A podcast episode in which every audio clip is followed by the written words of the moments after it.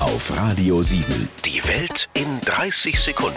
Von und mit Jan Zerbst. Sehenswürdigkeiten sind Dinge, die man gesehen haben muss, weil andere die auch schon gesehen haben. Und wenn wir im Urlaub bei der Sehenswürdigkeit ankommen, wissen wir auch schon, wie die Sehenswürdigkeit aussieht, weil wir tausend Bilder und Videos davon schon kennen. Überrascht sind wir eigentlich immer nur von einer Sache, egal ob jetzt bei der kleinen Meerjungfrau in Kopenhagen oder bei Mannequin Piss in Brüssel, nämlich Oh, ist aber viel kleiner als ich dachte. Ja, und drumrum stehen Menschenmassen und machen Fotos, sodass du selbst gar nicht bis dahin durchkommst. Ich empfehle ja wärmstens einfach mal treiben lassen im Urlaubsort. Ohne Reiseführer und dann siehst du manchmal Dinge und Menschen, die sind auf einmal nur für dich total sehenswürdig.